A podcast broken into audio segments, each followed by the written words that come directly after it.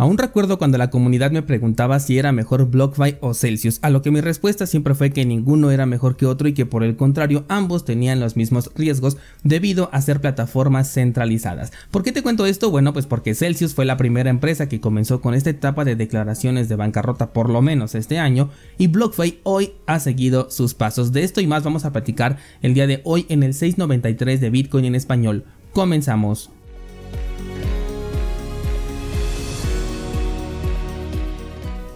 El fin de semana una supuesta broma con respecto a la desvinculación del token sintético de Ethereum, estoy hablando del Grab Ether, eh, causó polémica en redes sociales y además pánico entre los poseedores del token por el miedo a una posible disparidad entre el valor de este token que supuestamente debe tener una paridad uno a uno con Ethereum y ser una stablecoin.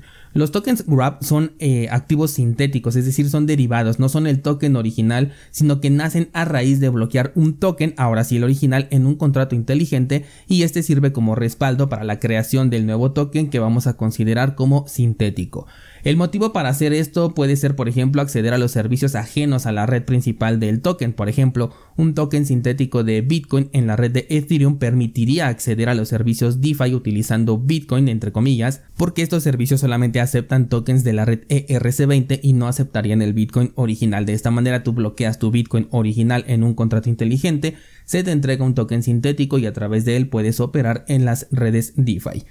En teoría, como estos tokens están respaldados uno a uno por el token original, pues siempre deberían de tener esta paridad. Sin embargo, en la práctica esto no siempre ocurre. Por ello, ante la publicación, que después fue catalogada como shitposting, o sea, una publicación basura, el miedo se propagó por internet. Y es que según este desarrollador, que fue el que hizo la publicación, Decía que una persona cercana a él, a quien le tiene mucha confianza, decía que pronto la desvinculación del token sintético de Ethereum se perdería, agregando que no iba a poder comprobarlo, pero que si tuviera exposición no dudaría en retirarlo. Finalmente terminó disculpándose y aceptó ser una broma que no controló y que ni siquiera pensó en las consecuencias de lo que estaba publicando. Lo importante no es esto, pero tenía que mencionarlo para que eh, no lo vayas a tomar como una verdad. Lo importante es preguntarnos, bueno, ¿y si puede perder la paridad este tipo de tokens? La respuesta es sí. Una moneda estable, de hecho, ya vimos en varias ocasiones cómo puede perder su paridad por diferentes razones. Los tokens sintéticos no son una diferencia. De hecho, si te vas a ver el gráfico de Grab Ethereum, por ejemplo, que en la versión de video vas a poderlo ver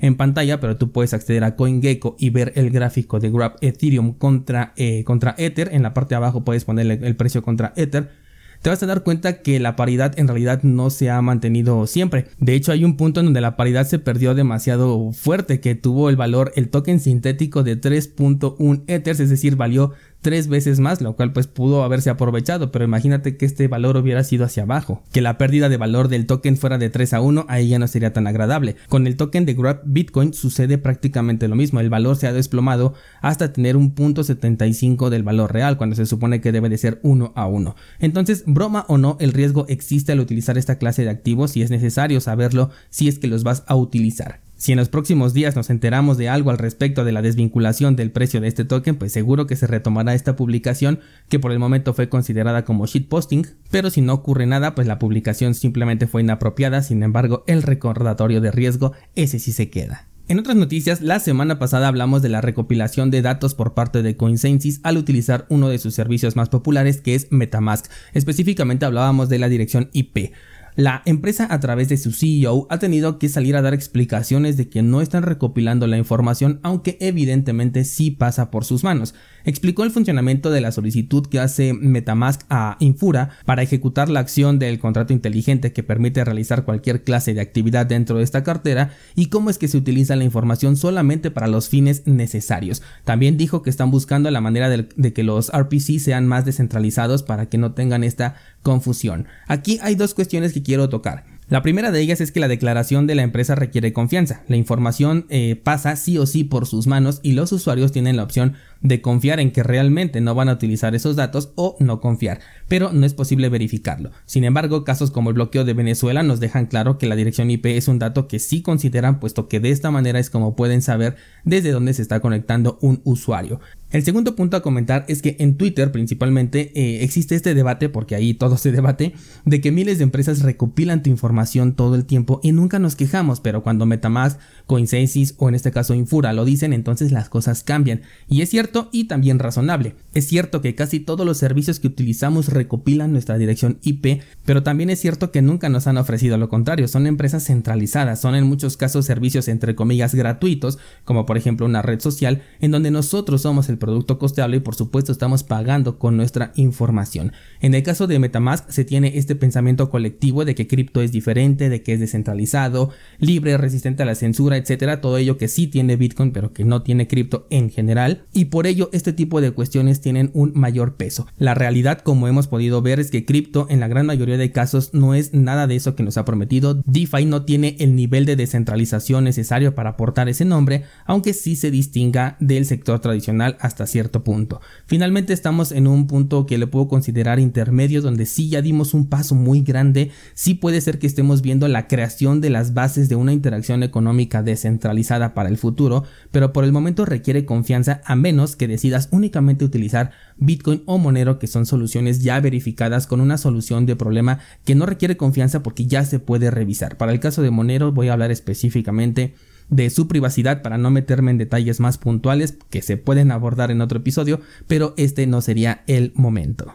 Pasemos ahora con dos empresas que se parecen mucho que son Compound y Aave, las cuales han decidido tomar medidas a través de la supuesta gobernanza para proteger sus servicios. Vamos primero con Compound y en este caso con una aprobación casi total, pero una participación de solamente el 7%, se han limitado los máximos de préstamo en diferentes tokens como por ejemplo el token de Uniswap, el propio de Compound, Your Finance, el Grab Bitcoin, entre algunos otros. Esto con el objetivo de evitar posibles exploits o manipulaciones del precio la baja liquidez que hay ahorita en el mercado de préstamos e intercambios. Esto significa que ya existe un límite de cuánta cantidad de dinero puedes ocupar en estos préstamos para que no se genere este tipo de problemas que tuvimos por ejemplo con Mango el cual cubrimos hace unas cuantas semanas aquí en este podcast donde precisamente hubo un exploit aprovechando esta baja liquidez. Lo que me parece destacable de esta nota es que solo con el 7% de participación se pueden tomar decisiones de establecer límites de interacción en esta plataforma y así lo voy a dejar solamente en el aire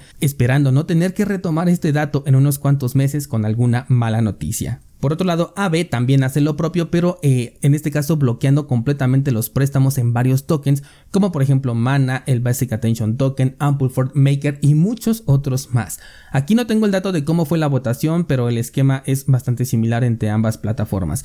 El uso de la gobernanza en los proyectos cripto sí puede descentralizarlo, pero implica que la decisión sea distribuida, que exista el interés por participar en cada votación y que tengan mínimos altos de participación para poder alcanzar este quórum y no solamente que con una minoría lo puedan alcanzar, porque de lo contrario pues termina siendo centralizado y lamentablemente la gran mayoría de estos casos es así, por lo que el riesgo en el uso de plataformas tipo Compan o Aave está ahí. Por último, vamos a agregar a nuestro listado de proyectos en quiebra a BlockFi, quien después de haber dado varios indicios de inestabilidad, finalmente se declara en bancarrota, dejando a muchos usuarios sin la posibilidad de retirar su dinero, esto a pesar de todos los rumores que ya existían en el sector que ya eran bastante fuertes. BlockFi, otra de las empresas tipo Celsius que ofrecía un interés por mantener ahí tu dinero, se une a las filas de la quiebra y en su comunicado dicen que están buscando solventar los salarios de los empleados, conservar aquellos empleados que son esenciales para enfrentar esta situación y también contratar al personal adecuado para el apoyo en este proceso. En esta declaración en ningún momento aparecen los inversionistas, aquellas personas que hacen que la plataforma tuviera vida en su momento. Ellos no están considerados por el momento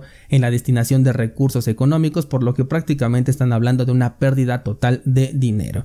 No sé si alguien del sector se sorprenda con esta noticia, los descentralizados de este podcast pues seguro que no, porque aquí lo hemos platicado en muchísimas ocasiones y consideramos que la posibilidad siempre existe, incluso tratándose de empresas que podemos considerar como más grandes. Tenemos a Binance como un posible candidato por cualquier tema que pueda presentarse. Ya vimos por ejemplo a FTX que era el, que le seguía a Binance. Incluso Coinbase a pesar de ser una empresa pública pues podría tener alguna, alguna clase de problemas de este tipo. En el radar nos queda por ejemplo crypto.com Nos queda Nexo, que por cierto Nexo ya duró más de lo que yo esperaba después de los primeros rumores que fueron ya hace varios meses, de hecho casi desde la caída de Celsius ya estaban los rumores de Nexo, pero bueno, quién sabe, ¿será que se pueda salvar? Por ahí también vi a Bitso publicando sus pruebas no solamente de reserva sino también de exposición, punto para Bitso, pero de nuevo requiere confianza. Y como los préstamos que implementaron en pleno mercado bajista dicen ahí claramente que se utilizan en otras plataformas para conseguir un interés que finalmente te van a entregar a ti con su tajada correspondiente, correspondiente esto significa que tienen exposición a plataformas de terceros, lo cual quiere decir que tu dinero no está ni en tus manos si es que eres cliente de Bitso y utilizas estos servicios, ni tampoco está en las manos de Bitso. Así que la exposición existe. La ventaja que le podría considerar aquí a Bitso es que esto lo implementó en, pleno mercado bajista y ya la caída que tienen que absorber es un poco más pequeña, pero aún así la exposición está ahí. No sabemos en dónde están colocando su dinero. Yo pienso que lo tienen precisamente en Compound y en Ave, pero no me he metido a investigar, así que tómalo solo como una eh, idea propia. Nada como tener la custodia de tu dinero, característica que nos dio precisamente Bitcoin y que por FOMO a veces decidimos entregar a cambio de unos cuantos centavos que para muchos en lugar de ganancias terminaron siendo pérdidas. Hasta aquí vamos a dejar el episodio de hoy. No olvides checar los enlaces que te dejo en las notas de este programa. Está la newsletter, está cursosbitcoin.com. Esta semana, por cierto, toca análisis cripto. Va a ser sobre Shimmer, la red canaria de IOTA. También está nuestro pool de Cardano y más enlaces de interés. Por el día de hoy sería todo, muchas gracias y hasta mañana.